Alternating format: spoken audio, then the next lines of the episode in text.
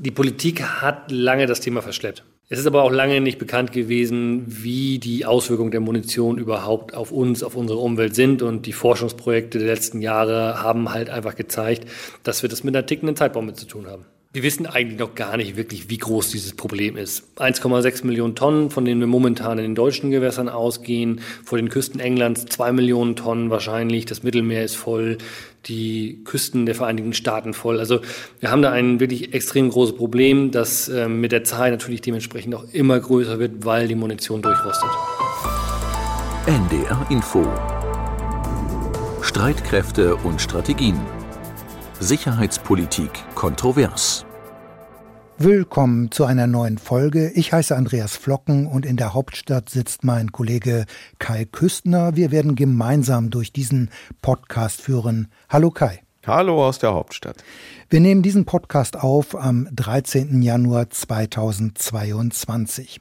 Diesmal geht es in unserem Schwerpunkt um Kampfmittel und Munition, um sehr alte Munition, die nach den beiden Weltkriegen entsorgt worden ist in Nord- und Ostsee und nicht nur dort, sondern auch in anderen internationalen Gewässern. Es handelt sich um Tausende von Tonnen und der Mann, den wir eben gehört haben, das war Jan Wendt. Er hat im vergangenen Jahr in in Kiel die Munition Clearance Week organisiert, zu der zahlreiche Experten aus dem In- und Ausland gekommen waren. Dort wurde diskutiert und beraten, wie man das Munitionsproblem in den Griff bekommen kann, denn wir haben es hier mit einer tickenden Zeitbombe zu tun. Mehr also gleich. Wir werden uns außerdem mit der Eskalation der Ukraine-Krise befassen. Hierzu hat es in dieser Woche ja gleich mehrere Treffen gegeben. Das Ziel, eine diplomatische diplomatische Lösung zu finden und einen Krieg zu verhindern. Weitere Themen haben wir wie üblich in unseren sicherheitspolitischen Notizen, Kai. Ja, genau. Da geht es einmal mehr um den Nichtverbreitungsvertrag zu Atomwaffen. Damit haben wir uns ja ausführlich in der letzten Folge auseinandergesetzt. Die für Anfang des Monats geplante Überprüfungskonferenz ist aber erneut verschoben worden. Und dann kümmern wir uns um die deutschen Rüstungsexporte im vergangenen Jahr wurden nämlich Genehmigungen im Wert von mehr als 9 Milliarden Euro erteilt. Das ist eine Rekordzahl für Deutschland. Dabei verfolgt die Bundesregierung ja eigentlich offiziell eine restriktive Rüstungsexportpolitik. Zunächst also zur Forderung Russlands nach umfassenden Sicherheitsgarantien. Moskau hat seit Wochen Truppen an der Grenze zur Ukraine zusammengezogen. Die Rede ist von mehr als 100.000 Soldaten und glaubt man Experten, dann ist der Aufmarsch noch längst nicht abgeschlossen. Nicht nur die Ukraine ist alarmiert, warnt vor einer bevorstehenden russischen Militäraktion. Und vor diesem Hintergrund äh, der Drohkulisse hat der Kreml vom Westen ja Sicherheitsgarantien verlangt. Nach zwei Videokonferenzen zwischen Präsident äh, Joe Biden USA und Präsident Putin Russland hat es in dieser Woche gleich mehrere Gesprächsrunden gegeben, um mit der russischen Regierung über ihre Forderungen zu sprechen. In Genf gab es ein Treffen zwischen den USA und Russland. In Brüssel kam erstmals seit langem wieder der NATO-Russland-Rat zusammen und in Wien hat am Donnerstag ein Treffen von OSZE-Vertretern stattgefunden.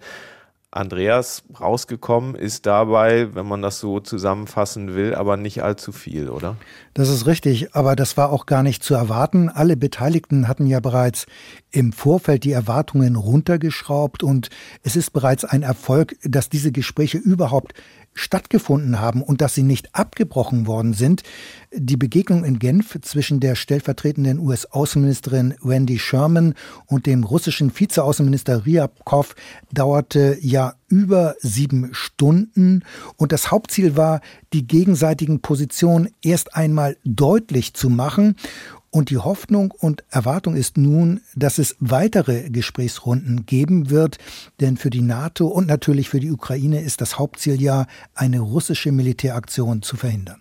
Jetzt ist diese Woche erstmals seit zwei Jahren auch der NATO-Russland-Rat wieder zusammengetreten. Auch der hat ja länger getagt als gedacht am Ende das ist doch an sich erstmal eine positive Nachricht, denn angesichts der Eiszeit zwischen NATO und Russland spielte dieses Gremium ja lange wirklich überhaupt gar keine Rolle mehr. In der Tat, äh, das ist erst einmal ein positives Zeichen, denn das Gremium ist ja 2002 genau dafür geschaffen worden, dass sich beide Seiten austauschen.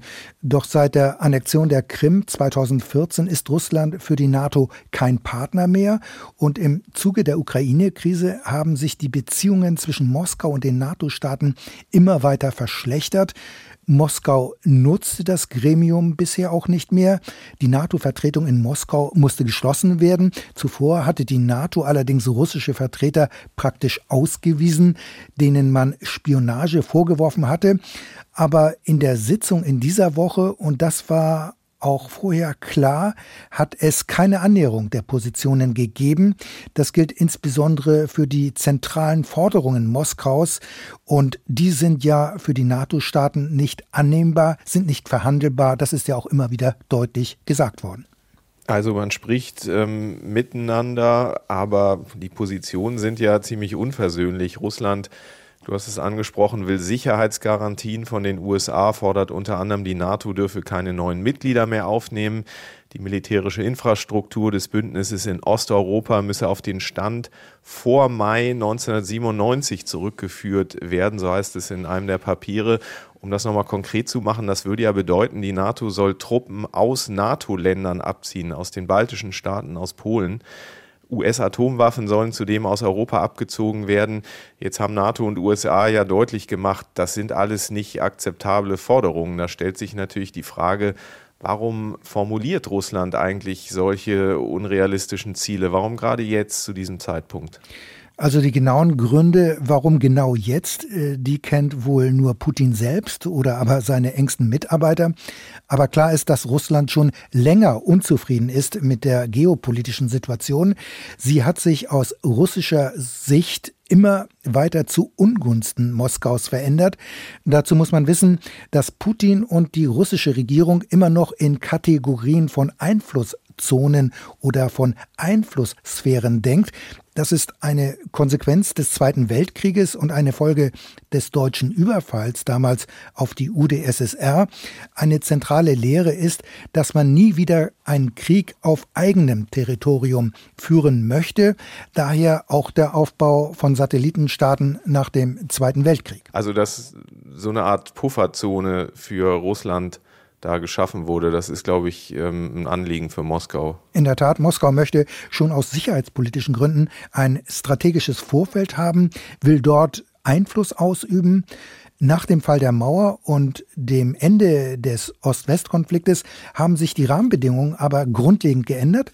Die Hoffnungen und Erwartungen von Gorbatschow vom Bau eines europäischen Hauses und von einer neuen Sicherheitsordnung in Europa, die haben sich aus Moskauer Sicht zugleich nicht erfüllt. Die NATO hat sich weiter Richtung Osten ausgedehnt. Ihr gehören jetzt ehemalige Warschauer Paktstaaten an, außerdem ehemalige Sowjetrepubliken die baltischen Staaten zum Beispiel. Und seit der Krim-Annexion durch Russland haben die NATO-Aktivitäten in der Region erheblich zugenommen, weil sich konkret die Balten und die Polen ja auch bedroht fühlen. Daher gibt es mehr NATO-Übungen in dieser Region, wie zum Beispiel im Schwarzen Meer, wo aus russischer Sicht die NATO oder auch die USA überhaupt nichts zu suchen haben. Und das gilt im besonderen Maße natürlich auch für die militärischen Aktivitäten in der Ukraine. Dort gewähren ja einige NATO-Staaten Kiew Militärhilfe. Ja, aber da muss man, denke ich zumindest, aufpassen, dass man da nicht Ursache und Wirkung verwechselt, denn die Anrainerstaaten fühlen sich nach der Krim-Annexion 2014 ja vor allem durch Russland bedroht. Ähm, Angst, dass die NATO jetzt in Russland einmarschiert, muss man ja wohl eher nicht haben. Die NATO hat ja nie Staatsgrenzen verschoben, so wie Russland das getan hat. Und außerdem steht ja eine NATO-Mitgliedschaft der Ukraine, muss man ja auch ähm, mal unterstreichen, aktuell überhaupt nicht zur Debatte, jedenfalls nicht aus meiner Sicht. Ja, das ist, äh, Kai, das ist alles richtig.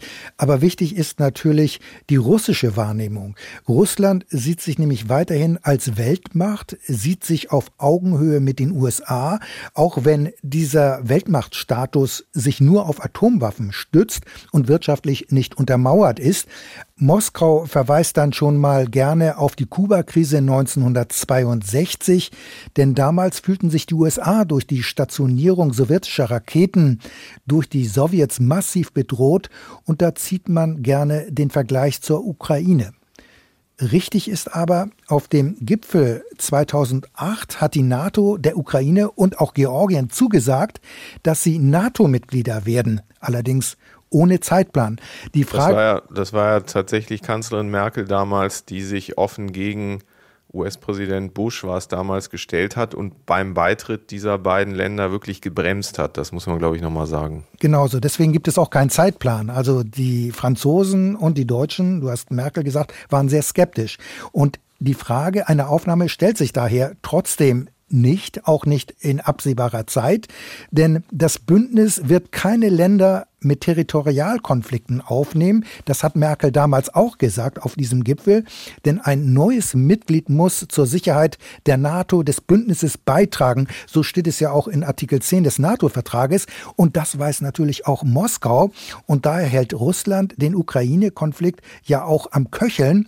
Aber offenbar befürchtet der Kreml inzwischen, dass die Ukraine auch ohne formelle NATO-Mitgliedschaft durch die militärische Kooperation mit den westlichen Ländern sich dem westlichen Militärbündnis immer mehr annähert. Und möglicherweise ist für Moskau jetzt der Punkt gekommen, offensiv zu werden und Sicherheitsgarantien zu fordern. Und begleitet und unterstützt wird das Ganze dann durch den massiven Truppenaufmarsch an der Grenze zur Ukraine, den wir zurzeit erleben.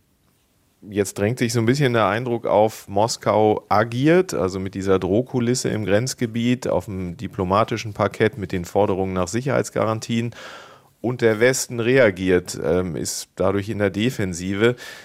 Ist das so, dass Russland das Heft des Handelns in der Hand hat? Also das würde ich so sehen. Aus Sicht des Kremls sind offenbar die Rahmenbedingungen günstig. Präsident Biden kommt die Eskalation der Ukraine-Krise dagegen denkbar ungelegen. Biden hat genug innenpolitische Probleme und außenpolitisch orientieren sich die USA ja ohnehin Richtung Pazifik. China ist der Hauptrivale, nicht Russland.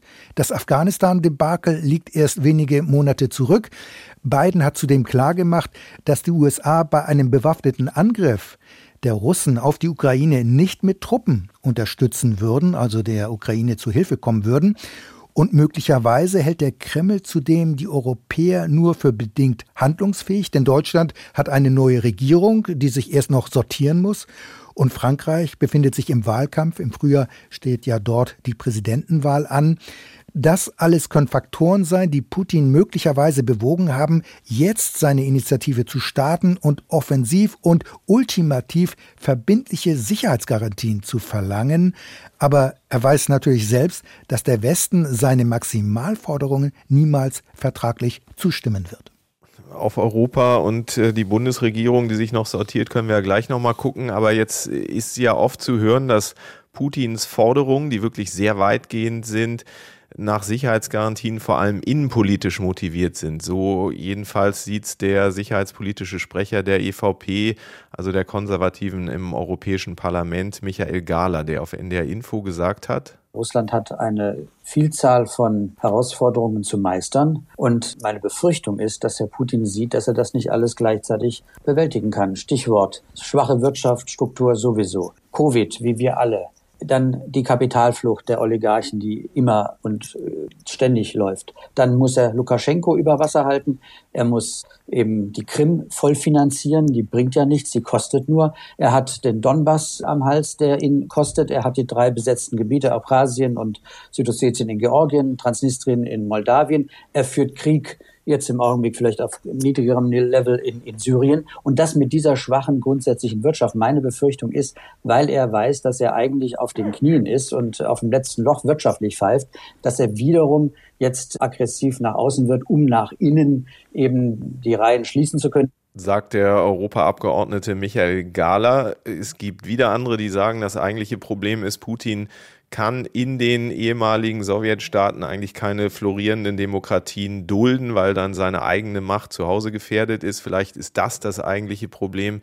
Äh, nur würde das in Moskau natürlich nie jemand so sagen oder zugeben. Also Andreas, deine Einschätzung, will Putin da ablenken von eigenen Problemen? Also Putin hat ohne Zweifel zahlreiche Probleme im Innern, äh, die sind ja eben genannt worden, und diese mögen durchaus eine Rolle spielen. Trotzdem kann man die gegenwärtige Krise allein mit innenpolitischen Faktoren nicht erklären. So würde ich das jedenfalls sehen. Aus Sicht von Präsident Putin befindet sich Russland geopolitisch in der Defensive. Ja, er sieht Russland immer mehr eingekreist und diesen Zustand will er ändern. Dazu muss man wissen, dass für Putin der Zusammenbruch der Sowjetunion die größte geopolitische Katastrophe des 20. Jahrhunderts ist. Das hat er damals so geäußert. Die Auflösung der UdSSR eine Katastrophe. Und diese Entwicklung möchte der russische Präsident zurückdrehen. Aber natürlich ist das praktisch nicht mehr möglich. Aber das mit dem Einkreisen könnte ja auch eine Erzählung sein von Putin, die er im Inneren nutzt. Ähm, das ist ja sein großes Narrativ. Der Westen bedroht euch, also uns Russen, ich beschütze euch. Und nach außen äh, ist das dann auch geeignet, um den Westen wiederum zu spalten. Ähm, aus Moskau ist ja immer wieder der Vorwurf zu hören, die NATO habe ihr Versprechen gebrochen, sich nicht weiter nach Osten auszudehnen. Dem widerspricht der Leiter der Münchner Sicherheitskonferenz Wolfgang Ischinger in der ARD ziemlich energisch. Er war ja damals als deutscher Diplomat an der Ausarbeitung der NATO-Russland-Grundakte von 1997 aktiv beteiligt. In diesem Dokument, das von Russland unterschrieben wurde, wurde die Möglichkeit, die NATO nach Osten auszuweiten, genau beschrieben, mit allen Beschränkungen, die damit einhergehen, und von Russland akzeptiert. Also es ist einfach schlicht und ergreifend falsch, wenn Russland sich darauf beruft, dass ihm anderes versprochen worden sei. Russland hat schriftlich die NATO-Erweiterung 1997 akzeptiert und unterschrieben. Punkt. Aber davon, Andreas, will Putin heute nichts wissen. Er stellt das anders dar. Ja, man muss dazu aber auch wissen, dass russischer Präsident damals ja Boris Jelzin war. Putin wurde erst einige Jahre später sein Nachfolger. Möglicherweise aber hat Putin von dem Dokument, also von der NATO-Russland-Grundakte, bereits damals nicht viel gehalten. Aber man muss sehen, nach dem Fall der Mauer und dem Ende der Ost-West-Konfrontation gab es generell eine Aufbruchsstimmung, nicht nur im Westen, sondern auch äh, durchaus im Osten. Mit Russland gab es da eine strategische Partnerschaft. Es wurde sogar eine NATO-Mitgliedschaft Russlands für möglich gehalten. Moskau hatte damals der deutschen Einheit zugestimmt und das Vereinigte Deutschland durfte weiterhin NATO-Mitglied bleiben. Das war 1990 eine Sensation. Es herrschte Vertrauen Vertrauen zwischen Ost und West, dass sich die NATO einmal nach Osten ausdehnen würde, das war damals offiziell überhaupt kein Thema. Es gab daher hierzu auch keine vertraglichen Vereinbarungen, also kein Verbot der NATO-Osterweiterung. Allerdings versuchte der damalige Außenminister Hans-Dietrich Genscher im Februar 1990 unmittelbar vor den Verhandlungen über die äußeren Aspekte der deutschen Einheit russische Bedenken gegen eine NATO-Mitgliedschaft eines vereinten Deutschlands zu entkräften. Wir waren uns einig, dass äh, nicht die Absicht besteht, das NATO-Verteidigungsgebiet auszudehnen nach Osten. Das gilt übrigens nicht nur in Bezug auf die DDR, die wir da nicht einverleiben wollen, sondern das gilt ganz generell. Das gilt also ganz generell. So also Genscher nach dem Treffen mit dem US-Außenminister Baker, also keine Ausdehnung der NATO nach Osten. Doch das war vor den sogenannten 2 plus 4 Verhandlungen, also zwischen der Bundesrepublik und der DDR und den Siegermächten des Zweiten Weltkrieges. Allerdings fand dieses Versprechen, fand diese Aussage nicht Eingang in den 2 plus 4 Vertrag. Dieses Versprechen wurde nicht schriftlich fixiert und die Vertreter Moskaus haben auch darauf gar nicht bestanden. Heute aber fühlt sich Russland über den Tisch gezogen, aber damals hielt der Kreml so eine Vereinbarung nicht für notwendig. Aus Putins Sicht war das aber ganz sicher ein schwerer Fehler, ein Fehler, den er offenbar versucht jetzt zu korrigieren, indem er vom Westen Sicherheitsgarantien verlangt. Also ein bisschen kompliziert mit dem sogenannten Versprechen, aber Schriftlich jedenfalls wurde nie äh, dieses äh, Versprechen abgelegt. Jetzt gibt es ja auch immer wieder den Vorwurf, EU und NATO würden Putin schon längst falsch einschätzen, dass er jetzt so weit gehen würde, sich die Krim einzuverleiben. Das hat niemand äh, kommen sehen. Zumindest aber hat doch Putin schon früher deutlich gemacht, dass er mit dieser geopolitischen Gesamtlage, mit der EU und der Zusammenarbeit mit der NATO unzufrieden ist. Er hat das bereits vor einigen Jahren in einer Rede im Bundestag, aber auch auf der Münchner Sicherheitskonferenz deutlich gemacht, aber das wurde eigentlich in der NATO nie so richtig zur Kenntnis genommen und eher verdrängt. Ja, Russland ist mit der europäischen Sicherheitsordnung und der NATO-Dominanz schon lange unzufrieden. Man will eine neue Sicherheitsordnung. Dazu hatte Moskau einige Initiativen gestartet und darüber habe ich mit dem Russlandkenner Alexander Gref vom Hamburger Institut für Friedensforschung und Sicherheitspolitik gesprochen.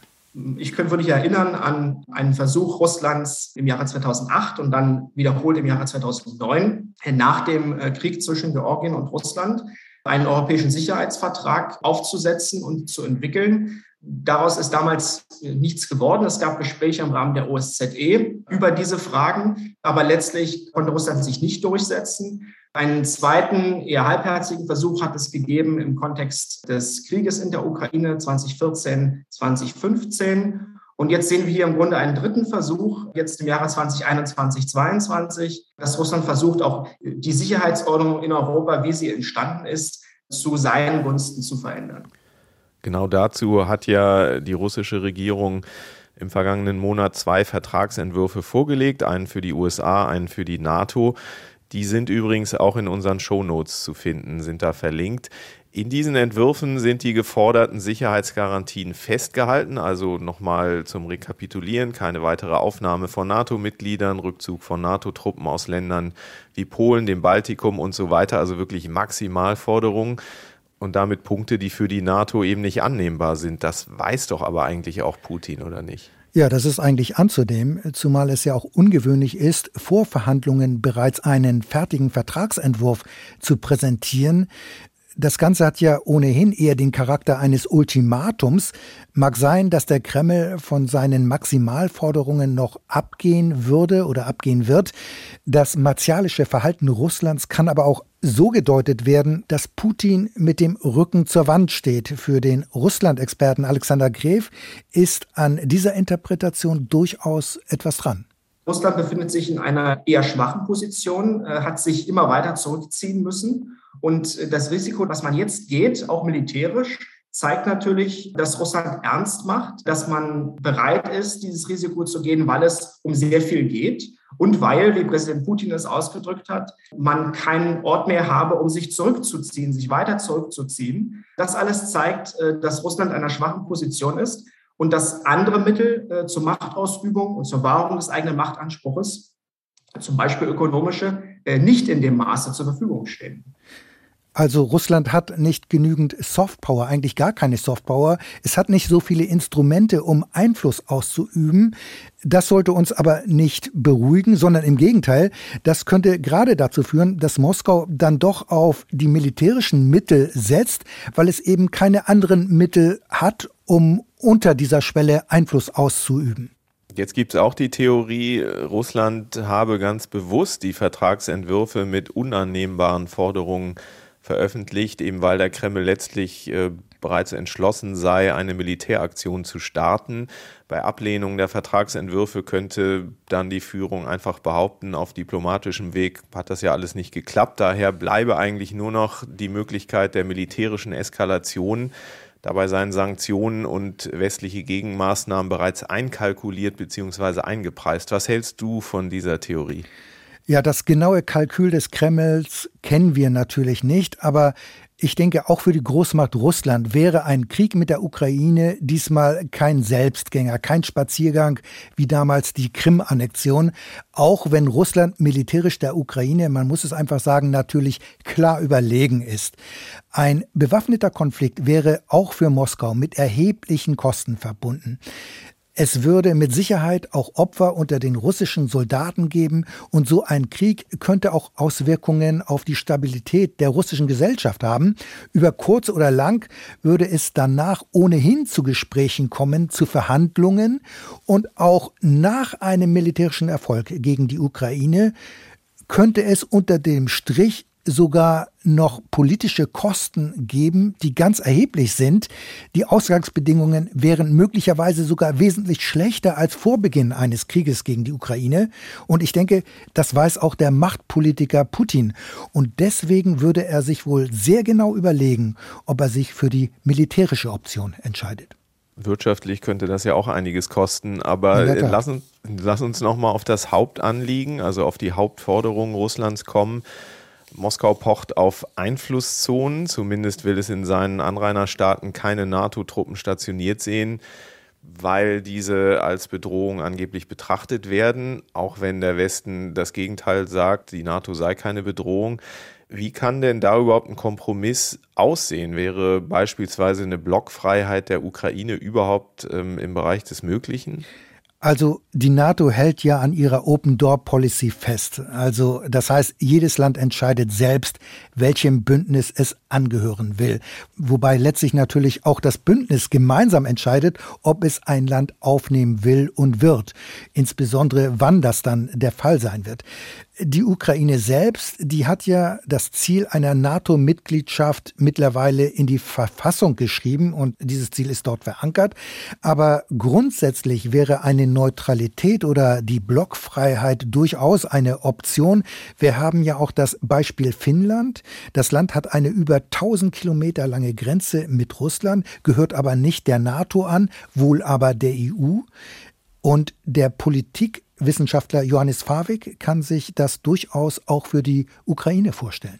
Die Frage ist, wollen wir uns die Mühe machen, darüber zu verhandeln, ob etwa die Ukraine einen neutralen Status bekommt.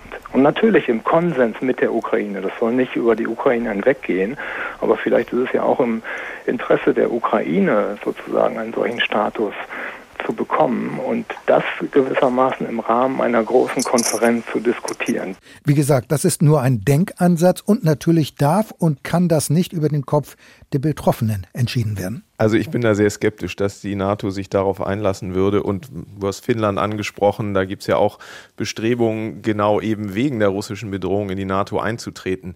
Aber äh, das vertiefen wir ein andermal. Wir haben jetzt ja mehrmals äh, die beiden russischen Vertragsentwürfe angesprochen und äh, über unannehmbare Forderungen geredet. Die beiden Papiere enthalten allerdings auch einige Punkte, mit Blick auf die Rüstungskontrolle zum Beispiel. Ein Stichwort sind landgestützte Mittelstreckenraketen und der von Donald Trump gekündigte INF-Vertrag. Nach den Gesprächen in dieser Woche hat der Westen ja hier durchaus Ansatzpunkte gesehen, dass man darüber zumindest reden könnte. Ja, äh, in der Tat. Auf westlicher Seite gibt es eine grundsätzliche Bereitschaft, über Rüstungskontrolle intensiver zu sprechen.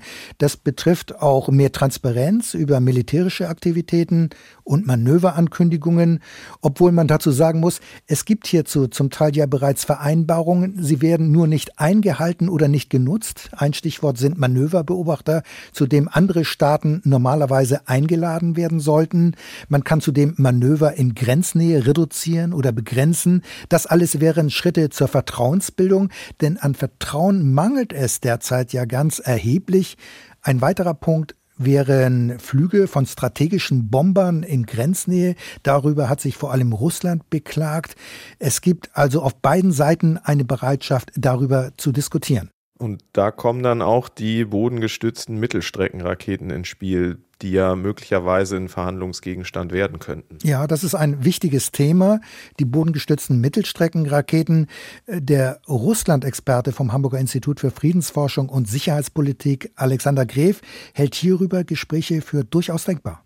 Moskau hat nach dem Ende des INF-Vertrages ein Moratorium vorgeschlagen äh, für Mittelstreckenraketen in Europa.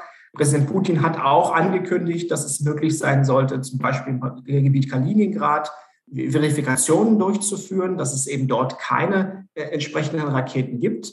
Die NATO hat bisher diese Vorschläge abgelehnt mit dem Hinweis darauf, dass Russland ja bereits bodengestützte Mittelstreckenraketen entwickelt und stationiert habe. Das heißt, hier ist man bisher nicht zusammengekommen. Äh, aber jetzt im Kontext dieser äh, neuen Situation wäre es sicherlich lohnend, noch einmal äh, über diese Fragen zu sprechen, auch über die Rakete, die SSC-8, die Russland entwickelt und stationiert hat und die letztlich aus Sicht der NATO zum Ende des INF-Vertrages geführt hat. Das wären aber Gespräche vor allem zwischen den USA und Russland, die über diese Waffen verfügen. Die Europäer wären hier außen vor. Das sind sie zum großen Teil allerdings bereits jetzt. Und darüber gibt es ja auch ziemlichen Unmut. Denn es gibt die Befürchtung, dass Moskau und Washington über die Köpfe der Europäer hinweg über das Schicksal der Ukraine und Europas verhandeln. Kai, du sitzt ja im ARD Hauptstadtstudio und hast die Berliner Außen- und Sicherheitspolitik ebenfalls im Blick. Sieht man das bei der Bundesregierung ebenfalls als eine Gefahr oder wie geht man mit dieser Sorge um? Ja, also die Sorge, dass äh, andere über die Köpfe der Europäer hinweg deren Schicksal bestimmen, die ist schon spürbar aus meiner Sicht. Am Tag zum Beispiel, als die USA und Russland sich in Genf zusammensetzten, ohne die Europäer, ähm, sah sich die grüne Außenministerin Annalena Baerbock äh, genötigt, nochmal zu betonen, es gebe keine Entscheidung über Europa ohne Europa. Und Jürgen Trittin, der grüne Außenpolitiker, hat gesagt, sollte Russland wirklich in der Ukraine einmarschieren, dann sei das ja Sache der EU, nicht mehr der NATO. Denn für den Fall hätten die Europäer ja mit scharfen wirtschaftlichen Maßnahmen gedroht. Ähm, dann hat die Bundesregierung, ich weiß nicht wie oft, versucht, nochmal das Normandie-Format ins Gespräch zu bringen, also dieses Vierer-Format Deutschland, Frankreich, Russland, Ukraine, ähm, mit dem man versucht hatte, die Krise 2014 zu entschärfen. Russland scheint daran derzeit wenig Interesse zu haben und es drängt sich doch sehr stark der Eindruck auf, wenn es ernst wird, dann muss doch wieder die USA zu Hilfe geholt werden, auch wenn es um Europa geht. Und dann kommt hinzu aus meiner Sicht noch, Russlands Präsident Putin hat mit seiner ja, Taktik des Drucks, um nicht zu sagen Erpressungstaktik, also mit dem Truppenaufmarsch zweierlei erreicht. Er wollte Verhandlungen mit den USA, die hat er bekommen, und er wollte direkt mit den USA reden über die Köpfe der Europäer hinweg. Auch das ist passiert. Also man hat versucht, äh, diese Sorge ähm, so ein bisschen zu zerstreuen durch intensive Abstimmung vor den Gesprächen im NATO-Rahmen, im bilateralen Rahmen. Frau Baerbock ist über den Atlantik gejettet.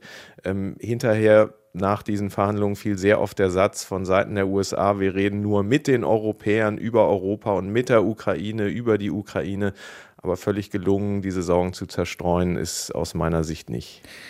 Der EU Beauftragte für die Außen- und Sicherheitspolitik Josep Borrell hat sich ja kürzlich massiv darüber beklagt, dass die EU bei den Gesprächen über die Ukraine-Krise nicht einbezogen wird. Kai, du warst ja auch jahrelang Korrespondent in Brüssel dass Moskau nicht mit der EU sprechen will, ist aus meiner Sicht eigentlich nicht verwunderlich, denn die EU ist doch außen- und sicherheitspolitisch, ich sage es mal überspitzt, weiterhin ein Papiertiger, kurz ein ernstzunehmender Machtfaktor ist die EU doch immer noch nicht, weil man nicht in der Lage ist, international mit einer Stimme zu sprechen. Ja, genau das ist das Problem. Europa muss äh, die Sprache der Macht lernen. So hat es mal die EU-Kommissionschefin von der Leyen 2019 ausgedrückt. Aber die EU wird als Machtfaktor eben nicht wirklich wahrgenommen. Seit Jahren, spätestens seit 2014, ringt die Europäische Union um einen einheitlichen Umgang mit Russland, äh, gegenüber China auch, aber das ist ein anderes Thema. Es gelingt zwar, das muss man ja sagen, seit Jahren die 2014 verhängten und aus meiner Sicht übrigens auch nicht völlig wirkungslosen Wirtschaftssanktionen gegenüber Moskau zu verlängern, aber alles, was darüber hinausgeht, ist tatsächlich ein Problem innerhalb Europas aber auch innerhalb der Bundesregierung muss man sagen, wenn SPD-Politiker über Russland oder die Pipeline Nord Stream 2 zum Beispiel reden, dann ist das ein himmelweiter Unterschied zu dem, was die Grünen sagen. Beispiel aus den letzten Tagen, SPD-Generalsekretär Kevin Kühnert sagt, man soll doch bitte die Gasleitung nicht mit dem Ukraine-Konflikt vermischen.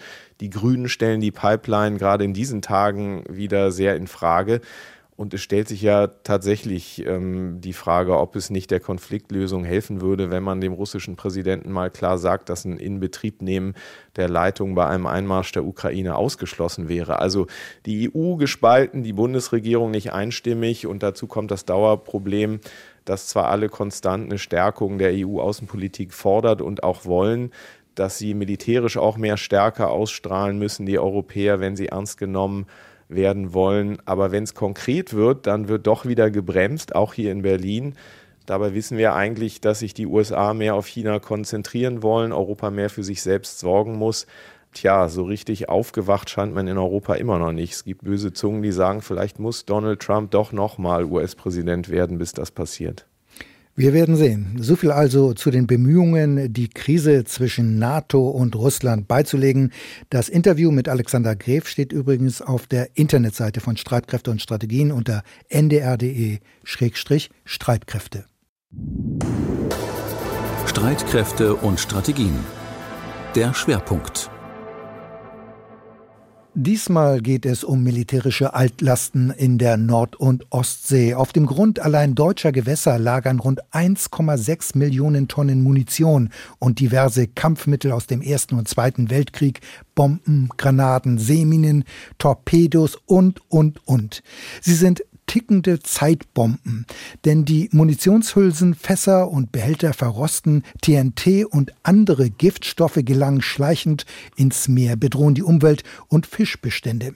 Diese Schadstoffe kommen zudem in die Nahrungskette und können so auch Folgen haben für die Menschen. Sie sind also eine Gefahr für die Menschen und natürlich auch für die Schifffahrt. Trotzdem ist seit Jahrzehnten praktisch nichts passiert. Warum ist das so? Und zeichnet sich hier inzwischen ein Umdenken ab? Gibt es Überlegungen oder Pläne, die versenkten Kampfmittel zu bergen? Diesen und anderen Fragen wollen wir jetzt hier nachgehen. Mein Kollege Christian Wolf beschäftigt sich schon länger mit dieser Problematik und er hat recherchiert und mit Fachleuten über die Altlasten im Meer gesprochen. Er ist jetzt bei uns im Studio. Hallo Christian. Moin, hallo, grüß dich Andreas und hallo auch an Kai. Moin. Hallo. Christian, lass uns doch zunächst einmal kurz ein paar grundsätzliche Fakten klären. Auf dem Meeresgrund liegt ja nicht nur Munition, die sich während des Krieges an Bord von versenkten Kriegsschiffen befunden hat. Die große Masse an Altlasten, die ist ja erst nach den beiden Weltkriegen ins Meer gekippt worden, um diese Munition zu entsorgen. Damals hatte man gedacht, das sei einfacher als die Kampfmittel auf Land zu entsorgen. Das Versenken in Nord- und Ostsee ist dann ja zum großen Teil von den Siegermächten der beiden Weltkriege Verträge erfolgt, beziehungsweise auf deren Anweisungen, oder? Ja, das stimmt, das ist richtig.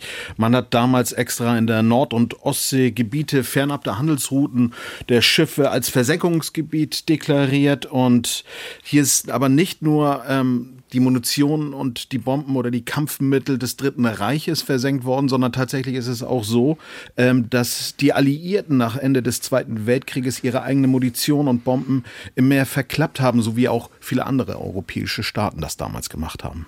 Du sagst verklappen, nur noch mal zur Klärung, darunter versteht man die Entsorgung von Müll und Abfällen in Gewässern. Der Begriff verklappen geht ja zurück auf das Öffnen einer Klappe bei den Schiffen.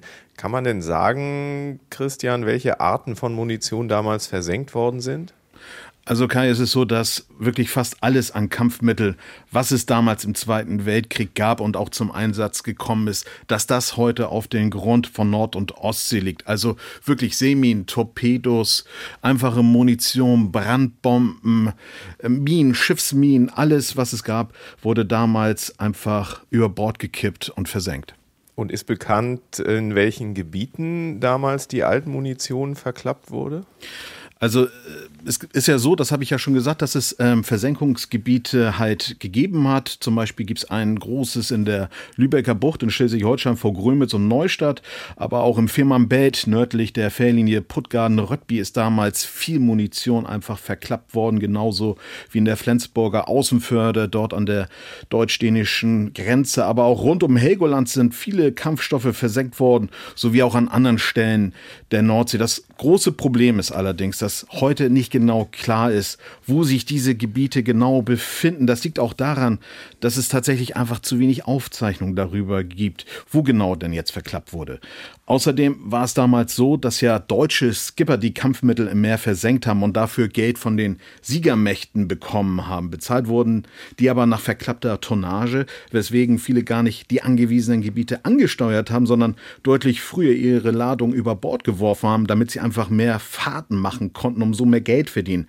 Und dann ist es auch noch so, dass durch Gezeiten und Meeresströmungen die Bomben, Granaten oder auch andere Kampfmittel am Meeresgrund in den vergangenen Jahrzehnten einfach gewandert sind. Also auch wenn damals auf den Seekarten die Stellen eingezeichnet worden sind, wo die Kampfmittel versenkt wurden, dann können sie inzwischen auch an ganz anderen Orten unter Wasser sein.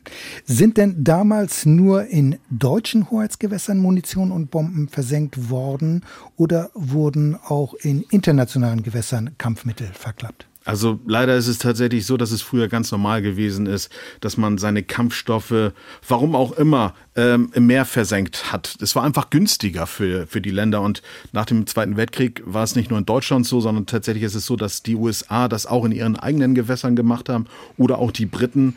Dort alleine gehen die Experten von zwei Millionen Tonnen Altlasten aus, die rund um die Insel herum am Meeresgrund liegen. Und auch das gesamte Mittelmeer ist voll von Munition und Bomben. Also handelt es sich ja nicht um rein deutsches, sondern tatsächlich um internationales Problem. Was jetzt viele möglicherweise nicht mehr so wissen, ist, dass Deutschland ja während des Zweiten Weltkriegs auch über große Bestände chemischer Waffen verfügte, Kampfstoffe, die nie eingesetzt wurden. Jetzt haben nach Ende des Krieges die Briten offenbar einen Teil davon, also einen Teil von diesen erbeuteten chemischen Kampfstoffen vor Helgoland versenkt und auch in der Ostsee werden chemische Kampfstoffe vermutet, oder? Ja, das stimmt. Wissenschaftler und Experten, mit denen ich gesprochen habe, die gehen davon aus, dass alleine in der Lübecker Bucht so um die 5000 Tonnen sich von äh, Giftgaskampfstoffen auf dem Meeresgrund befinden. Es gibt aber auch vor der dänischen Insel Bornholm ein riesiges Gebiet, in dem damals nach dem Ende des Zweiten Weltkriegs tonnenweise chemischer Kampfstoffe in der Ostsee versenkt wurden. Und seit Jahren ist außerdem bekannt, dass tausende Granaten mit dem Nervengas Tabun nur wenige Kilometer von Helgoland entfernt auf dem Grund der Nordsee Nordsee liegen. Und dort soll es sich um rund insgesamt 90 Tonnen handeln. Chemische Kampfstoffe in Nord- und Ostsee, die vor sich hinrotten und dann noch in der Lübecker Bucht mit seinen vielen Badestränden. Ich bin kein Chemiker, aber auf den ersten Blick würde mich das nicht ganz kalt lassen. Du hast ja schon gesagt, dass noch längst nicht alle militärischen Altlasten in deutschen Gewässern aufgespürt worden sind. Deswegen durchstöbern ja viele Experten beispielsweise Bord- und Hafenbücher, um zu klären, wo welche Kampfmittel versenkt worden sind, soweit das heute überhaupt noch festgestellt werden kann. Und es wird ja wohl auch versucht, mit Augenzeugen zu sprechen. Das ist absolut richtig. Es ist einfach eine gewaltige Sisyphusarbeit, genau das heraus herauszufinden, wo was liegt. Ich habe mich deswegen mal mit Jan Wendt unterhalten. Der hat im vergangenen Sommer in Kiel die sogenannte Munition Clearance Week organisiert und dabei geht es halt um die Beseitigung der Altlasten. Damals waren mehr als 800 Experten aus der ganzen Welt dabei und sind zusammengekommen, um genau über diese Gefahr zu diskutieren und sich auch auszutauschen. Jan Wendt zum Beispiel, der versucht, Lösungen für die Bergung und Beseitigung der Altlasten zu finden. Er ist nämlich dabei, den Aufbau einer Datenbank voranzutreiben, was aber, wie er es mir erzählt hat, nicht so einfach ist. Gutes Beispiel sind immer die Militärarchive. Das heißt, wir reden in Freiburg in einem der größten Archive von 50 Kilometer Akten. Wir kennen einige 10 bis 100.000 Seiten vielleicht daraus. Aber das ist äh, noch eine ganz andere Dimension, die wir verstehen müssen in den nächsten Jahren. Die große Schwierigkeit ist auch, dass wir noch keine äh, Systeme haben, die die ganze Meere einfach vermessen können ähm, auf dem Level, wie wir das brauchen. Und das ist die Herausforderung der nächsten Jahre, dass wir wirklich die Informationen zur Munitionsbelastung erheblich verbessern, dass wir mehr historische Dokumente analysieren, dass wir wesentlich mehr Daten auch draußen in den Meeren aufnehmen, um ein genaues Bild darüber zu bekommen, wie groß diese Munitionsbelastung eigentlich ist. Ja, und Jan Wendt, der will seinen Teil dazu beitragen und der entwickelt gerade eine künstliche Intelligenz, die selbstständig militärhistorische Dokumente auswertet, um so ein genaueres Bild von den Altlasten zu bekommen. Wenn wir das jetzt alles hören, Christian, dass eigentlich niemand so genau weiß, wo sich was befindet, um wie viele Kampfmittel es sich eigentlich genau handelt, dann bekomme ich zumindest äh, den Eindruck, dass offenbar jahrzehntelang die Munitionsaltlasten in Nordsee und auch in der Ostsee komplett ignoriert worden sind. Das ist ja ziemlich beunruhigend. Es scheint ja so, als sei man erst jetzt eigentlich auf dieses Problem so richtig aufmerksam geworden. Warum eigentlich erst jetzt? Fischer, Umweltgruppen, die waren, soweit ich weiß, ja seit langem davor. Also leider ist es einfach so, dass sich die Politik jahrelang einfach für das Thema nicht interessiert hat. Aber was auch daran liegt, dass lange Zeit einfach nicht genau klar war, welche Auswirkungen die Kampfmittel in den Meeren auf die Umwelt haben. Das ist ja tatsächlich erst in den vergangenen Jahren durch diverse wissenschaftliche Untersuchungen geschehen und seitdem ist auch klar, wie gefährlich das ist, was da bei uns auf dem Meeresgrund liegt. Und wie ist das? Also welche Gefahr geht von diesen Altlasten aus? Also ich bin ja Kieler und nicht weit weg von der Küste der schleswig-holsteinischen Landeshauptstadt. Da liegt das Versenkungsgebiet Kolberger Heide, wo etwa 35.000 Tonnen Seeminen und Torpedos in etwa 12 Metern Tiefe liegen. Dieses Gebiet, das ist jetzt immer wieder von Forschern untersucht worden und eines dieser Projekte, das heißt Decision Aid for Marine Munitions, kurz Damien, und dieses internationale Forscherteam, das hat halt festgestellt, dass der Meeresboden verseucht ist. Das hat man anhand von Muscheln herausgefunden, dass einfach Reste von TNT sich in den Tieren befinden. Muscheln filtern ja ständig und pausenlos das Meerwasser Wasser, weswegen sie ein guter Indikator für eine Verunreinigung sind. Aber auch bei anderen Meerestieren konnten schon Tumore nachgewiesen werden. In verschiedenen Experimenten haben die Forscher dann festgestellt, dass der Kontakt mit Kampf- und Explosivstoffen für die betroffenen Organismen schädlich ist. Das heißt also auch, dass dieser für uns Menschen schädlich ist und im schlimmsten Fall kann das wohl sogar zu Krebs führen.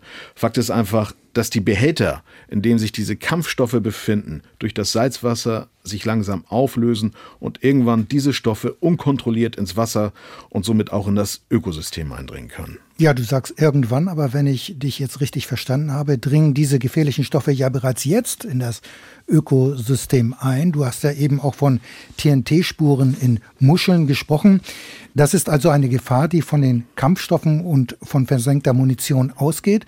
Und es hat ja offenbar auch Zwischenfälle mit Munition aus dem Ersten und Zweiten Weltkrieg bereits gegeben.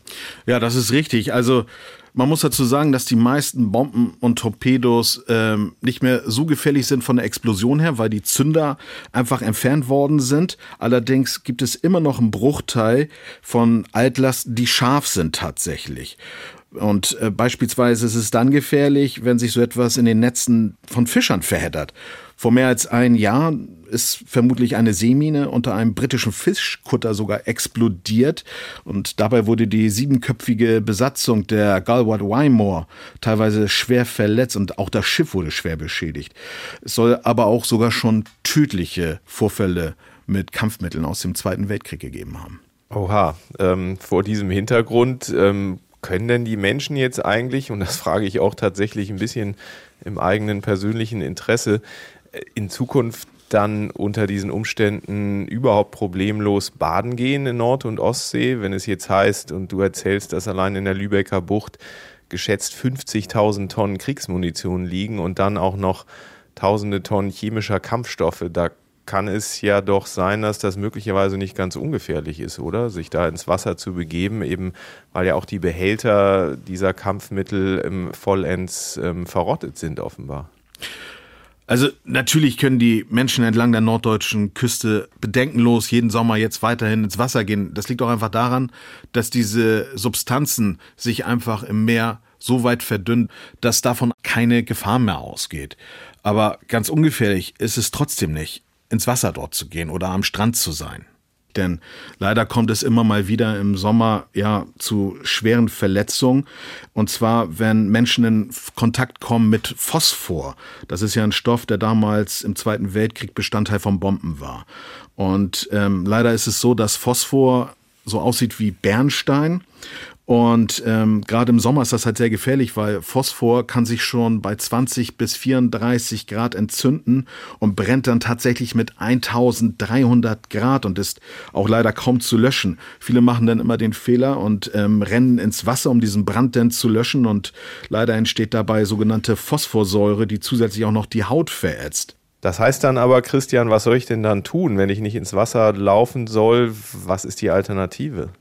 Also das Beste, was man machen kann, wenn man tatsächlich mit Phosphor in Berührung gekommen ist und das sich entzündet hat, ist, mit Sand das erstmal zu löschen. Aber tatsächlich ist es am besten, wirklich die Feuerwehr anzurufen, weil man muss diesen Brand eigentlich mit Spezialmitteln löschen. Aber Sand ist schon mal da eine gute erste Hilfe. Gefahr geht aber auch von sogenannter Schießwolle aus, die aussieht wie Steine. Und äh, Schießwolle, da sind verschiedene giftige Stoffe drinne, die sogar krebserregend sein sollen. Und außerdem ist es so, dass sich bei Kontakt die Haut gelb verfärbt. Und es können sich auch leider schmerzhafte Blasen binden. Christian, was du hier so schilderst, das hört sich teilweise eher nach allgemeinen Sicherheitshinweisen ähm, zu Gefahrstoffen an. Aber hat es diese Vorfälle in der Praxis schon des Öfteren gegeben? Ich mache seit Jahren auch Urlaub äh, an der Ostsee. Von solchen Vorfällen habe ich aber noch nicht gehört. Ja, leider Gottes passiert das immer wieder. Ich habe mal mit dem Kampfmittelräumdienst in Schleswig-Holstein gesprochen und äh, nur mit Schießwolle gibt es jährlich in Schleswig-Holstein so ein bis drei Vorfälle. Phosphor in Schleswig-Holstein und auch in Niedersachsen an der Nordseeküste kommt nicht so oft vor. Da hat es aber dennoch in Schleswig-Holstein 2014 einen schweren Fall gegeben. Viel größeres Problem ist Phosphor einfach in Mecklenburg-Vorpommern und zwar vor Usedom. Es liegt einfach daran, dass 1943 Angriffe auf die Heeresversuchanstalt in Peenemünde geflogen worden sind und damals hat man tatsächlich leider das Zielgebiet nicht genau getroffen und die Bomben sind woanders ins Wasser gefallen und gerade vor Usedom, da gibt es viele Schilder, die darauf hinweisen, dass es dort Phosphorfunde gibt und leider ist es hier doch der Fall, dass es im Sommer immer mal wieder dort zu schlimmen Verbrennungen kommt. Wenn man das Zeug jetzt aber loswerden will, wer ist eigentlich für die Räumung dieser versenkten Kampfmittel zuständig? Sind das die Bundesländer, die einzelnen, oder ist es die Bundesregierung hier in Berlin? Tja, also bislang ist es so, dass der Kampfmittelräumdienst der einzelnen Bundesländer für die Räumung zuständig ist. Teilweise gibt es dann auch Amtshilfe durch die deutsche Marine. Sind die Seewege wiederum betroffen, dann ist es die Aufgabe des Bundesverkehrsministeriums, sich darum zu kümmern. Aber auch die Umweltministerien sind zuständig, ähm, die dieses natürlich im Blick haben müssen, um einfach zu gucken, welche Bedrohung geht denn von den Altlasten im Meer eigentlich aus. Jetzt ist ja immer mal wieder zu hören, dass alte Seeminen oder andere Kampfmittel in Nord- und Ostsee von Kampfmittelräumern tatsächlich gesprengt werden. Ist das eine Sache, die systematisch passiert oder ist das tatsächlich eher so ein bisschen dem Zufall geschuldet? Also wenn jetzt zum Beispiel Munitionsreste in den Fahrrinnen von Schiffsrouten entdeckt werden und da gefährlich werden könnten? Also in Kiel ist ja das äh, dritte Minensuchgeschwader stationiert und ich hatte mal das große Glück, für eine Reportage mich mit einem Kommandanten eines Minenjagdbootes zu unterhalten. Es ist einfach so, dass die Soldatinnen und Soldaten des Geschwaders natürlich immer mal wieder Kampfmittel vom Meeresboden räumen. Das ist aber nicht deren Hauptaufgabe, das muss man einfach mal festhalten. Das wurde mir damals auch ziemlich deutlich gemacht. Zwar kommt das Geschwader immer mal wieder zum Einsatz, allerdings nur zur Unterstützung, also wirklich nur in Form von Amtshilfe. Das wird natürlich gerne dann auch wahrgenommen von Seiten der Marine, das ist klar. Ähm, denn natürlich kann auch so der Ernstfall geprobt werden. Aber die Minenjagdboote der deutschen Marine beteiligen sich ja auch am Bündniseinsatz und sind daher überall im Einsatz. Alleine deswegen schon kann sich die Marine nicht um dieses Problem kümmern. Also wenn diese Kampfmittel in der Nord- und Ostsee dann von der Marine ähm, gefunden werden, dann werden sie ja in der Regel gesprengt. Ist das nicht äh, gefährlich und sogar kontraproduktiv? Da werden doch dann ebenfalls chemische Substanzen freigesetzt und die sind doch nicht ganz ungefährlich. Das stimmt, also das passiert natürlich, diese Substanzen verdünnen sich aber dann in dem Moment, aber es ist tatsächlich schädlich für die Umwelt, denn Oft bleiben riesige Sprengkarte am Meeresgrund zurück, weil es gibt ja eine Detonation unter Wasser. Und es verenden leider auch immer wieder ja Schweinswale durch diese heftigen Detonationen wie vorletzt vor zwei Jahren. Damals sind ja 15 Tiere im Fehmarnbelt nach einer Sprengung von alter Munition ja leider verendet. Jetzt hast du uns ja eindrucksvoll erzählt, dass dieses Problem lange verdrängt wurde. Es ist auch klar, dass es tatsächlich eine Gefahr für Menschen und das Ökosystem ist darstellt, also diese Altlasten in den Meeren. Aber wie will man damit jetzt umgehen? Sollen die gehoben, sollen die beseitigt werden? Gibt es überhaupt irgendwie sowas wie einen Plan dafür? Also ich glaube, ganz wichtig ist einfach, dass jetzt allen, wirklich allen bewusst geworden ist, dass so schnell wie möglich irgendwas passieren muss. Tatsächlich ist es so, dass viele Impulse aus Schleswig-Holstein gekommen sind. Deswegen habe ich mich auch mal mit Umweltminister Jan-Philipp Albrecht getroffen, um genau über diese Frage zu sprechen. Schleswig-Holstein war das erste Land, das sehr eindrücklich und deutlich ähm, vor der Gefahr von der Munition im Meer gewarnt hat und auch ein Bund-Länder-Gremium, eine Arbeitsgruppe länderübergreifend einberufen hat und gemeinsam mit den Küstenländern insbesondere in den letzten zehn Jahren intensiv an den Grundlagen gearbeitet hat. Das heißt, wissenschaftliche Grundlagen geschaffen, aber eben auch Kartenmaterial auswerten lassen. All das eben auch durchaus mit Förderprogrammen von Land und Bund. Und deswegen sind wir jetzt auch in der Situation, wo wir sagen, jetzt brauchen wir für die nächste Stufe die Unterstützung des Bundes. Und genau das wird jetzt passieren, denn die neue Bundesregierung hat sich ja in ihrem Koalitionsvertrag auf ein Sofortprogramm zur Räumung der Altlasten geeinigt. Und bei der neuen Bundesumweltministerin Steffi Lemke steht das Thema auch ganz oben auf der Agenda. Das hatte sie zumindest erst kürzlich in einem Zeitungsinterview betont. Und zwar, dass so schnell wie möglich gehandelt werden muss. Außerdem möchte die Ministerin den Prozess jetzt rascher vorantreiben. Ich habe deswegen auch mit dem Bundesumweltministerium gesprochen und gefragt, wie es denn jetzt eigentlich mit diesem Sofortprogramm weitergehen soll. Und dazu habe ich folgende Antwort schriftlich bekommen. Darin heißt es dann, Zitat, ein Ziel des Programms ist unter anderem eine solide Finanzierungsgrundlage für die Bergungsmaßnahmen, um diese langfristig abzusichern. Die Gespräche hierzu laufen derzeit innerhalb der Bundesregierung. Beginnen soll die Bergung in Pilotregionen in der Ostsee. Dabei handelt es sich um Regionen, die besonders von Altmunition belastet sind und die Munition gleichzeitig leicht zugänglich ist und sie so mit möglichst geringen Schäden für Umwelt und Gesundheit beseitigt werden kann. Sprengungen sollen möglichst vermieden werden.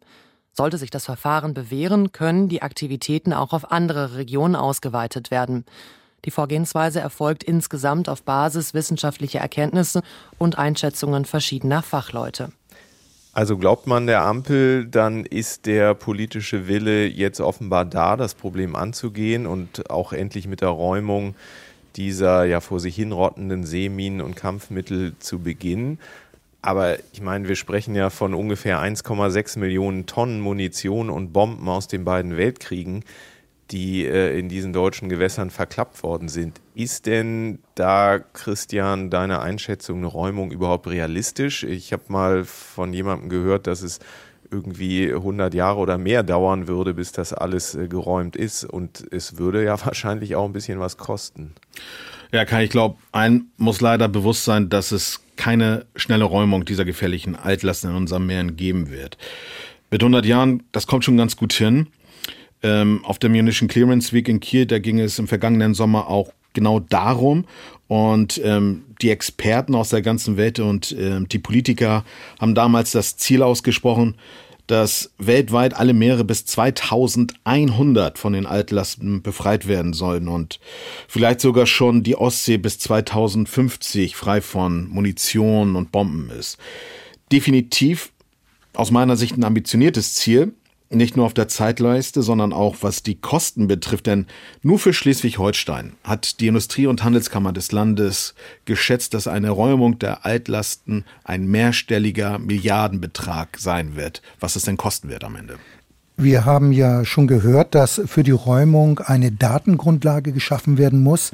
Aber das ist ja nur ein Teil, denn schließlich müssen die Kampfmittel ja auch noch geborgen werden. Da ist jetzt immer die Rede von einem Pilotprojekt in der Ostsee. Kannst du mal, Christian, erklären, was es damit auf sich hat? Offenbar geht es da um eine mobile Plattform, die ein bisschen aussieht wie eine Ölbohrinsel. Genau. Ähm, und zwar hat die Kieler Werft ThyssenKrupp Marine Systems ähm, im vergangenen Jahr diesen Entwurf vorgestellt.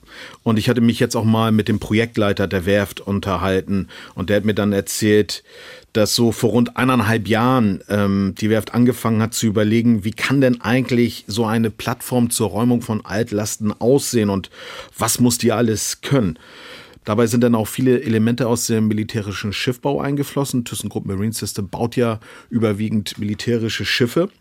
Und äh, vor allem heißt das natürlich auch, dass das Ganze vor möglichen Detonationen geschützt sein muss und das standhalten muss, sollte es denn dazu kommen. Die Arbeit, die soll wie folgt aussehen. Ähm, die Plattform wird zum Seegebiet gebracht, wo die Altlasten dann liegen. Da muss dann geschaut werden, was befindet sich denn da eigentlich? Zuerst sollen nämlich die einfachen Sachen geborgen werden, die auf dem Meeresgrund liegen. Ja, ja aber wer, wer wird das machen? Äh, werden das Taucher sein? Werden das Roboter sein? Das Bergen? Also dieses äh, Untersuchen des Meeresbodens, was da sich da befindet, das sollen tatsächlich Roboter machen. Und ähm, was dann gefunden ist, das soll dann unter Wasser im Behälter kommen. Die werden dann verschlossen und werden dann auf diese Bohrinsel raufgehoben. Durch den Taucher oder durch den Roboter? Alles automatisiert. Der Roboter guckt dann nur und äh, ein Roboterarm packt das dann wieder in diesen Behälter das kommt dann rauf aufs Schiff mit einem Roboterarm, also mit so einem Kran. Und ähm, das wird dann in kleine, also diese Kampfstoffe, die Bomben oder was es dann immer ist, Munition, die wird dann in kleine Teile zersägt. Das passiert dann mit einem Wasserstrahl oder unter Wasser mit einem Schweißgerät. Da guckt man noch. Und ähm, die Teile, diese handlichen Teile, die es dann gibt, die sollen dann anschließend auf der Plattform verbrannt und eingeschmolzen werden. Und der Brennstoff dafür, das ist ganz interessant, der kommt tatsächlich aus diesen Bomben. Damit wird das Feuer für den Hochofen, denn der das Metall einschweißt, befeuert und dann aus diesem alten Stahl sondern irgendwann mal wieder Schiffe gebaut werden. Das könnte hochinteressant sein, dabei mal zuzuschauen, so wie du das schilderst. Aber ist klar, was das jetzt kosten soll und wie lange sowas dauert, bis man damit fertig ist? Also die Kieler Werft ThyssenKrupp Marine Systems, die gehen für die Pilotplattform von Kosten in Höhe von rund 100 Millionen Euro aus. Und ähm, weil die Planungen ja schon so lange laufen, kann ähm, laut Werft tatsächlich schon im kommenden Jahr der Brennstart dafür erfolgen. Also können die Arbeiten losgehen, wenn denn grünes Licht dafür gegeben wird.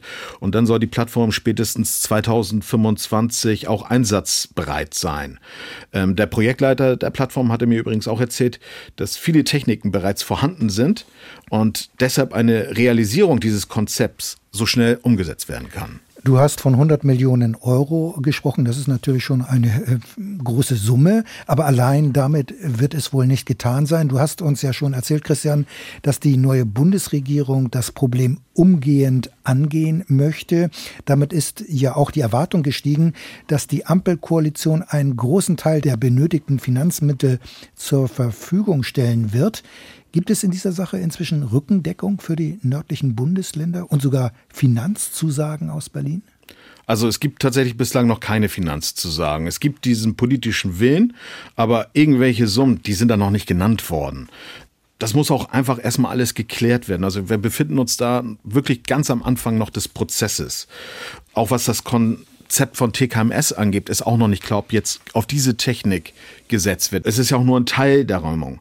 Hinzu kommen noch eine genaue Analyse und die Kartierung der Gebiete und vieles mehr. Und dann muss ja auch noch geschaut werden, welches dieser vielen Munitionsgebiete, die es bei uns in den deutschen Gewässern gibt, welches soll denn jetzt als erstes geräumt werden? Wie gesagt, all das muss noch geklärt werden. Klingt alles so ein bisschen so, als würde das noch eine Weile dauern. Ist denn klar, wo dieses Pilotprojekt jetzt gestartet werden soll? Und äh, was meinst du, wann das losgehen kann mit der Bergung, mit der Entsorgung in Nord- und Ostsee? Also wenn man sich mit den Experten unterhält, soll das natürlich am besten gleich passieren. Das haben mir alle erzählt. Aber ähm, es ist erstmal so, dass Bund und Länder wieder zusammenkommen sollen und die müssen dann gemeinsam klären guckt man sich jetzt als erstes die Gewässer von Schleswig-Holstein an, Niedersachsen oder Mecklenburg-Vorpommern. Da muss man jetzt erstmal einen Konsens finden. Und genau daran und auch an der Planung zur Räumung von Altmunition, daran soll dann ein Expertengremium aus Vertretern der Bundesregierung und den Ländern arbeiten. Und aus dem Bundesumweltministerium heißt es dazu, Zitat, Dafür sollen unterschiedliche Techniken entwickelt und in Pilotprojekten erprobt werden. Aus dem Plan für die Beseitigung sollen schließlich die nötigen Verfahren und die konkreten Techniken sowie entsprechende Kostenschätzungen hervorgehen. Ganz wesentlich für die Beseitigung wird sein, dass Bund und Länder in Deutschland eine Priorisierung festlegen. Wo sind die Hotspots? Wo ist die Umweltbelastung am größten? An welchen Stellen in Nord- und Ostsee soll als erstes umweltschädliche Altmunition beseitigt werden? Diese Fragen müssen wir gemeinsam klären, damit wir zu einer wirkungsvollen Beseitigung des Problems kommen. Also Fragen, die geklärt werden müssen, das hört sich ja noch nach vielen Gesprächen an, die dann äh, im Grunde genommen klären müssen, wo es auch gegebenenfalls Kompromisse geben wird. Die Dauer der Entsorgung, das ist ja wohl noch weitgehend ungewiss, äh, Christian, obwohl du schon etwas grob dazu gesagt hast, äh, wie lange das dauern würde. Wie ist da deine Einschätzung? Also ich glaube, ganz wichtig ist einfach, dass jetzt nach Jahrzehnten wo das Ganze verklappt worden ist, wo man das vergessen hat, dass jetzt endlich was passiert. Ich glaube, das ist das Allerwichtigste, dass eine Räumung in Aussicht steht. Ob das jetzt tatsächlich alles so passiert, wie man sich das vorstellt, politisch und auch von Seiten der Wissenschaftler mit 2100 und 2050, das bezweifle ich einfach. Weil es gibt hier einfach die einzelnen Bundesländer, dann gibt es noch den Bund.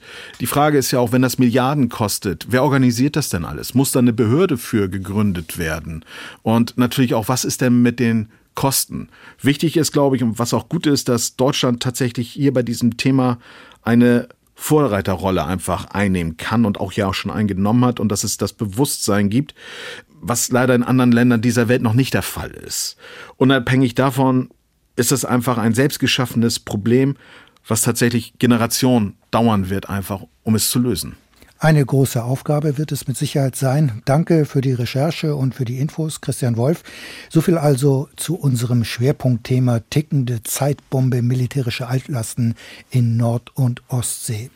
Die Interviews mit dem schleswig-holsteinischen Umweltminister Jan-Philipp Albrecht und Jan Wendt, dem Organisator der Munition Clearance Week im vergangenen Sommer in Kiel, stehen übrigens auf der Internetseite von Streitkräfte und Strategien unter ndr.de-streitkräfte. Sicherheitspolitische Notizen In unserem Podcast kurz vor Weihnachten hatten wir in unserem Schwerpunkt ausführlich über den Nichtverbreitungsvertrag zu den Atomwaffen und seine Perspektive gesprochen. Anlass war die bereits mehrmals verschobene Überprüfungskonferenz, die Anfang des Monats in New York geplant war. Kai, doch sie ist nun erneut verschoben worden. Ja, die Konferenz ist tatsächlich der Pandemie zum Opfer gefallen und es gibt aus meiner Sicht eigentlich auch keinen Anlass, an dieser offiziellen Begründung zu zweifeln, wenn man sich die Lage in den USA und im Staat New York ansieht, wo die Konferenz hätte stattfinden sollen, mit Vertretern von ja nicht weniger als 191 Staaten, denn so viele Länder haben den Nichtverbreitungsvertrag oder auch Atomwaffensperrvertrag, wie er genannt wird, ja unterzeichnet. Die Absage ist übrigens extrem kurzfristig erfolgt. Erst am 30. Dezember ging das Schreiben des zuständigen Offiziellen der Vereinten Nationen raus. Am 4. Januar hätte die Konferenz nun stattfinden sollen. Aber ein Problem ist das natürlich, denn es handelt sich ja eigentlich schon um den Nachholtermin des Nachholtermins. Eigentlich sollte die Konferenz mal im April 2020 tagen, wurde dann auf 2021 verschoben, dann erneut auf Januar 2022. Dabei gibt es ja eigentlich ziemlich viel zu besprechen, nachdem so viele Abkommen gekündigt wurden. Der INF-Vertrag über atomare Mittelstreckenraketen, das Atomabkommen mit dem Iran und so weiter. Die fünf Atommächte des UN-Sicherheitsrates haben Anfang des Jahres eine gemeinsame Erklärung zur Verbreitung der Nuklearwaffen abgegeben. Das ist ungewöhnlich. Gibt es da einen Zusammenhang mit der Überprüfungskonferenz? Ja, absolut. Eigentlich war das eine Erklärung der fünf die sozusagen die Konferenz einläuten sollte. Aber weil die ja jetzt nicht stattfindet, hat man die Erklärung eben ohne sich anschließend zusammenzusetzen, veröffentlicht. Und das ist, finde ich, inmitten von ganz viel Beunruhigendem, in Zeiten von Unsicherheit, von undurchsichtigem Nebel auch, was Nuklearwaffen angeht, ähm, so ein kleines Taschenlämpchen der Hoffnung, so würde ich es mal nennen. Nochmal zur Erklärung, die fünf Nuklearstaaten, das sind die USA, Russland, China, Frankreich und Großbritannien.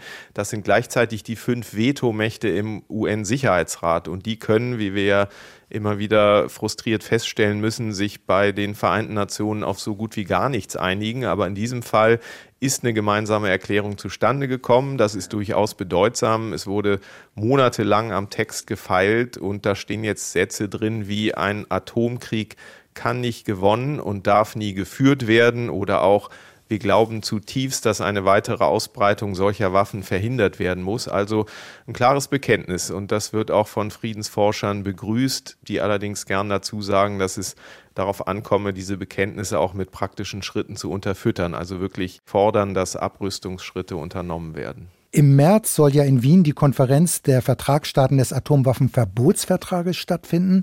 Anders als der Nichtverbreitungsvertrag ächtet diese Vereinbarung für alle Vertragsstaaten die Nuklearwaffen. Äh, Deutschland wird an der Wiener Konferenz als Beobachter teilnehmen. So steht es im Koalitionsvertrag. Hat die jetzt wegen Corona in New York abgesagte Konferenz möglicherweise Auswirkungen auf das Wiener Treffen? Also so direkt nicht aus meiner Sicht, weil das ja wirklich zwei gänzlich voneinander getrennt zu sehende Verträge sind. Äh, Nochmal zur Erklärung, wir haben den Atomwaffensperrvertrag, über den haben wir gerade geredet.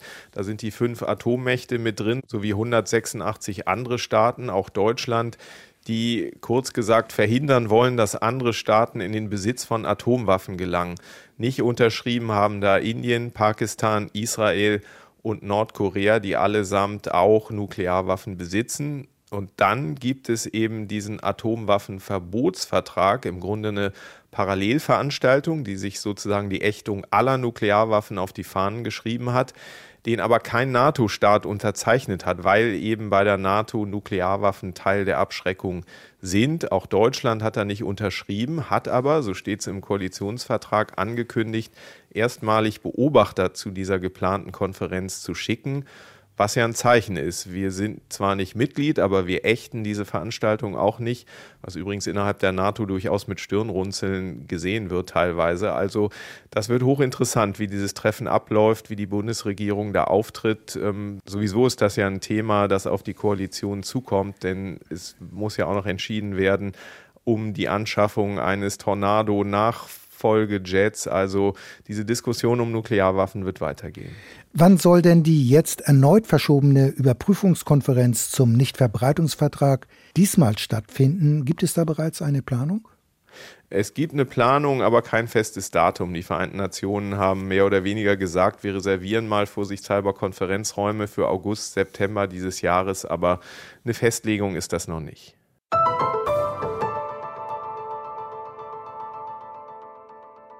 Offiziell verfolgt Deutschland eine restriktive Rüstungsexportpolitik. Im vergangenen Jahr sind allerdings Rüstungsexporte im Wert von mehr als 9 Milliarden Euro genehmigt worden. Das ist neuer Rekord. Zur Erinnerung, bisher lag die höchste Zahl bei 8 Milliarden Euro.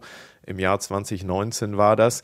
Und diese neue Rekordzahl wurde erst über Weihnachten bekannt. Offiziell gemacht hat sie nicht die Bundesregierung. Das ist ungewöhnlich, Andreas. Das ist so. Die Bundesregierung, man muss sagen, die neue Bundesregierung hat eine Anfrage der linken Abgeordneten Sevim Dardelen einen Tag vor Heiligabend beantwortet, und zwar durch den neuen Staatssekretär des Ministeriums für Wirtschaft und Klimaschutz, Sven Giegold.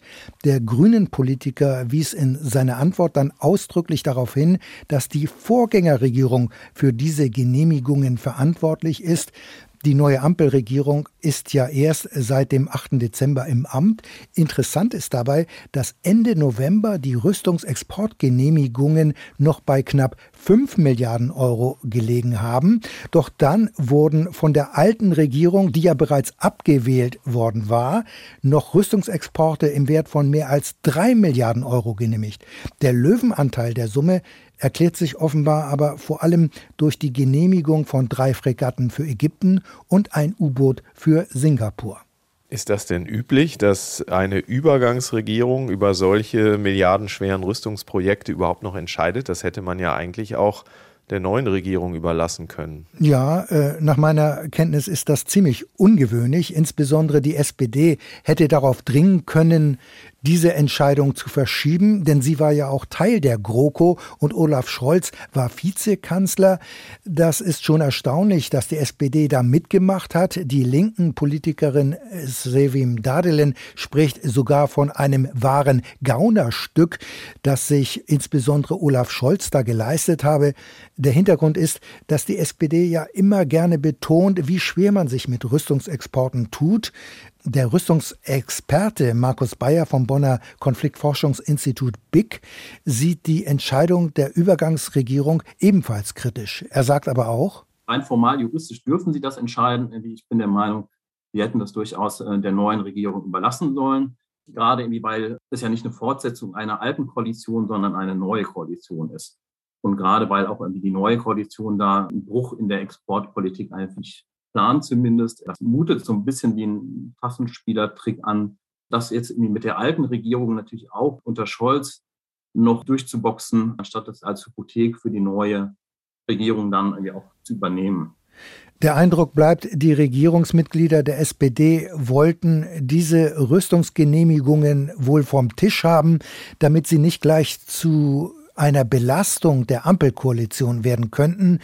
So kann man jetzt vermutlich erstmal sagen, es gibt bei der Rüstungsexportpolitik einen Neuanfang, einen restriktiven Neuanfang. Erstaunlich ist ja aber doch, dass es von der neuen Ampelkoalition eigentlich kaum größere Reaktionen auf diese Rekordzahl gegeben hat. Auch wenn man natürlich sagen muss, die Zahlen wurden erst über Weihnachten bekannt, da sind äh, viele Politiker im Urlaub, aber eigentlich hätte man da ja anders reagieren können. Ja, das stimmt. Äh, man muss aber auch sagen, dass sich die grüne Außenministerin Baerbock kritisch geäußert hat. Hinzu kommt, ähm, dass der 14. Dezember der Stichtag der Genehmigungen ist. Das heißt, das komplette Jahr 2021 ist noch nicht erfasst und die kompletten Zahlen werden ja erst im Laufe des Jahres mit dem Rüstungsexportbericht der Bundesregierung vorgelegt. Aber auch in den Tagen nach Weihnachten gaben sich SPD und grüne Politiker sehr zurück zurückhaltend. An dem Tag nach Weihnachten war ich Redakteur vom Dienst für das NDR Info Hörfunkprogramm und da haben wir die Rekordgenehmigungen natürlich nochmal thematisiert. Die angefragten Politiker lehnten allerdings Interviews hierzu ab. Dabei waren das Abgeordnete, die beim Thema Rüstungsexporte bislang normalerweise immer sehr auskunftsfreudig waren.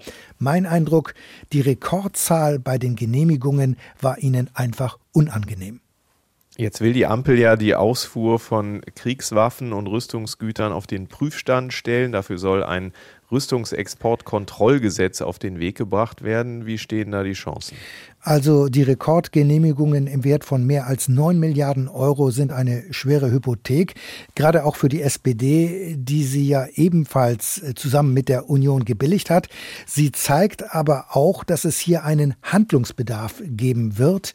Mit dem geplanten neuen Gesetz sollen ja die bisherigen Richtlinien und gesetzlichen Bestimmungen zusammengefasst werden.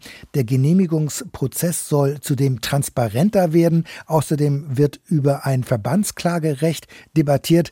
Eine ganz wichtige Frage wird dabei aber auch sein, welche Rolle die nationalen Bestimmungen für multinationale Rüstungsprojekte bedeuten werden, wie zum Beispiel für das Luftkampfsystem FCAS oder den geplanten deutsch-französischen Kampfpanzer. Denn Paris hat ganz andere Vorstellungen in diesem Bereich. Für die Franzosen ist eigentlich immer klar, dass Waffensysteme auch exportiert werden können und müssen. Andernfalls würden sie sich nicht finanzieren lassen, denn dafür ist der europäische Rüstungsmarkt viel zu klein und die Projekte sind auch viel zu kostenintensiv. Beim Luftkampfsystem FCAS das ist ja mehr als ein neues Kampfflugzeug, ist ja die Rede von über 100 Milliarden Euro also ob das neue Rüstungsexportkontrollgesetz ein großer Wurf sein wird und zu einem erheblichen Rückgang der deutschen Rüstungsexporte führen wird, da bin ich mir nicht ganz so sicher. Also FCAS und das mögliche neue Gesetz, wir werden das ganz genau beobachten. Das Interview mit dem Rüstungsexperten Markus Bayer steht übrigens auf der Internetseite von Streitkräfte und Strategien unter ndr.de-streitkräfte.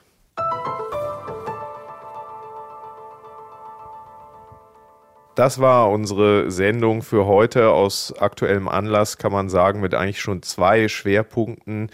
Einem zu alter Munition in Nord- und Ostsee und einem zu einem alten Problem, das aktuell hochbrisant geworden ist, nämlich zur Russland-Krise. Solltet ihr oder sollten Sie Vorschläge haben, was wir unbedingt mal aufgreifen sollten als Thema, dann sind wir darüber sehr dankbar. Auch Kritik und natürlich Lob sind uns sehr willkommen. Ich bin auf Twitter zu erreichen unter küstnerk, ansonsten auch per Mail an streitkräfte.ndr.de oder über das Feedback-Formular auf unserer Homepage unter ndr.de-streitkräfte.